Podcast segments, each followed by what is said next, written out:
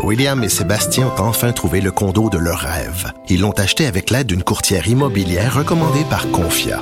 Parmi les courtiers qui leur ont été proposés, William et Sébastien ont choisi de faire affaire avec Hélène. Elle connaissait bien le quartier et d'emblée, elle a compris leurs besoins. Ça a tout de suite cliqué. Mais quand même pas autant qu'entre William et Sébastien. Confia, on se dédie à l'espace le plus important de votre vie. Confia fait partie d'Espace Proprio, une initiative de Desjardins. Et maintenant, on parle avec Normand Lester euh, d'actualité internationale de la semaine. Bonjour Normand. Bonjour. Et donc, Monsieur euh, Trump qui, euh, dès ce, ce, matin, a confirmé son utilisation, son recours à l'état d'urgence dans le pays pour avoir l'argent pour son mur. Oui, surtout qu'il n'y a pas d'état d'urgence dans le pays. Il y a des gens qui traversent la frontière mexicaine, mais il n'y a rien qui a changé depuis que Trump a été élu président. S'il y a une chose, il y a moins de gens qui passent illégalement à travers la frontière mexicaine qu'il y en avait il y a deux ans. Alors, pourquoi l'état d'urgence? Bien sûr, c'est pour satisfaire l'ego de Trump parce que Trump a été humilié. En d'abord, il voulait un mur de 12 mètres qui allait du golfe du Mexique à l'océan Pacifique. Ça, on n'en parle plus, là. Non. Ben, il y a longtemps qu'il n'en parle plus. Là, il a, révisé ça. Il a exigé euh, d'avoir 6 euh, milliards de dollars pour construire le mur, puis il a mis 800 000 fonctionnaires, je veux dire, il les a renvoyés sans emploi pendant 35 jours pour, avoir son 5 milliards 700 millions. Il l'a pas eu. Et là, il accepte 1 milliard 3, puis une petite barrière euh, en, en, broche et en, et en métal. Donc, il fallait qu'il fasse de quoi pour les 35% des gens qui votent pour lui. Et là, il a dit, je vais proclamer l'état d'urgence qui va lui donner les pleins pouvoirs, hein, parce que euh, donc l'état d'urgence permet à un président de prendre l'argent où il veut pour faire ce qu'il veut avec. Ça a été prévu pour des cas très graves comme une invasion euh, étrangère. Mais il a parlé d'invasion ce ben matin. Ben oui, ben oui, c'est sûr, il fallait qu'il dise ça, mais il y en a pas. Il y a moins de gens qui travaillent la, qui traversent la frontière qu'avant. Mais il fallait qu'il fasse ça. Puis là, où est-ce qu'il va prendre l'argent? Parce que il veut avoir 8 milliards, là. Euh, ce qui a été négocié avec le Congrès pour éviter une nouvelle fois l'arrêt des opérations du gouvernement, c'est à peu près 1 milliard 3. L'autre, il va prendre ça au Pentagone. Je pense que les généraux seront pas contents. Il veut prendre 6 milliards de dollars au Pentagone. Il voulait pas en prendre dans la lutte antidrogue oh, il va en parler aussi, c'est ça, parce qu'il manque, parce qu'il manque, il, va y manquer encore une coupe de milliards.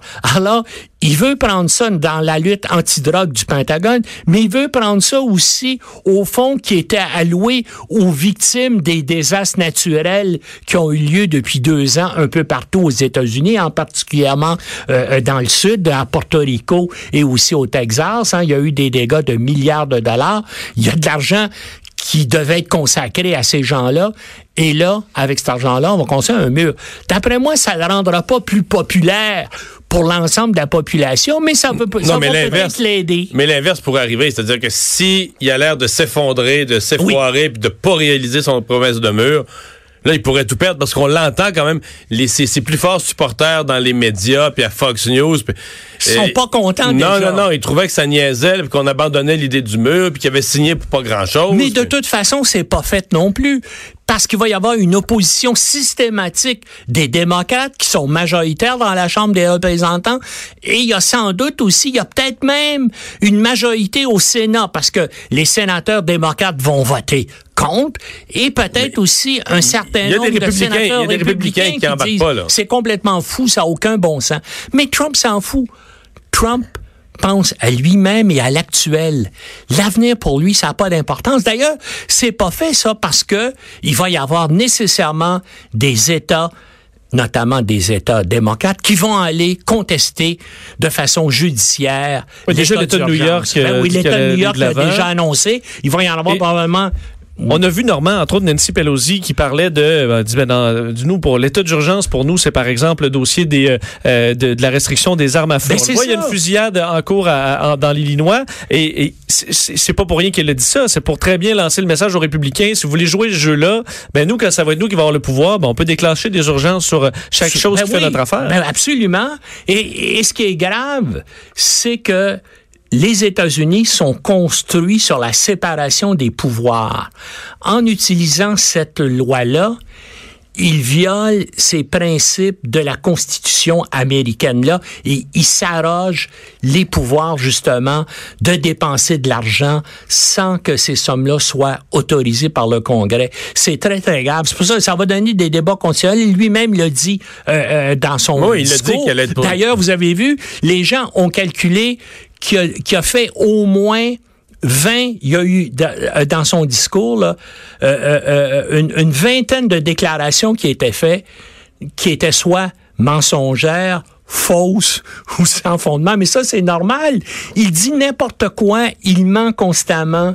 Et puis, c'est pas grave parce que lui, il vit au présent et il vit sur, sur lui. Donc, toute analyse politique qu'il fait, est-ce que ça m'avantage moi maintenant? Projette pas vers l'avenir aussi moi, il me semble, les États-Unis peuvent pas continuer à être dirigés par un gars comme ça. C'est pour ça que beaucoup de gens pensent que c'est cette année que ça va se décider aussi. Il va y avoir, bien sûr, le rapport de l'enquête spécial Miller. Puis il y a aussi au moins deux enquêtes qui sont menées par le procureur de district sud de, New York, hein, qui, il y a l'enquête qui sur touche son, sur cérémonie d'assermentation. C'est ça, puis sur toutes sortes de malversations financières liées à, aux activités de ses compagnies et aussi à son fils, à son genre et à sa fille. Est-ce qu'à chaque fois, tout ça, il va s'en tirer? Peut-être, hein, c'est comme il joue à la roulette russe, là avec au moins trois cartouches dans les six chambres. Moi, c'est sûr qu'il peut s'en sauver une coupe de fois, mais est-ce qu'il va se sauver de toutes les enquêtes qui mmh. euh, touchent à lui? Puis une fois donc que la justice va décider de quoi, est-ce que combien de républicains vont continuer à l'appuyer. Probablement un grand nombre. Hein. Je voyais des commentateurs aux États-Unis, plusieurs qui disent le Parti républicain, ça n'existe plus. Il y a un parti trompier maintenant. Ça n'a rien à voir avec les valeurs traditionnelles du Parti républicain. Ouais, Il y a des je, gens... Je suis de cette école-là aussi. euh, général responsable des forces américaines au Moyen-Orient qui remet en question, en fait, c'est toute la question du retrait de la Syrie. Est-ce que est-ce que oui. c'est maintenant? Est-ce que c'est pertinent? Ah, c'est, je veux dire, c'est extraordinaire l'entrevue euh, euh, qu'il a donnée, le général Votel, c'est le commandant du Central Command. C'est lui qui a la responsabilité de toutes les opérations militaires américaines au Moyen-Orient. Puis il dit, on fait une erreur monumentale en se retirant de Syrie. Euh, Parce que mais, lui, il considère pas que l'État islamique est, non, vaincu. Non, il dit, ben voilà, l'État islamique n'est pas vaincu. Il y a encore des milliers de combattants qui continuent à se battre. Nos alliés sur place, notamment les Kurdes, ne sont pas assez forts, assez bien armés pour gagner contre ces gens-là. Et puis, puis là, on lui a demandé, mais vous, est-ce que le président vous a demandé votre opinion? Il dit non. Moi, j'ai appris ça comme tout le monde en écoutant la télévision. Le président Trump n'a pas demandé les conseils du commandant en chef des forces armées américaines. Le portrait complet sur le terrain. Il s'est levé un matin, puis il a dit, c'est ce matin que je décide ça. Encore une fois, c'est ce que je dis.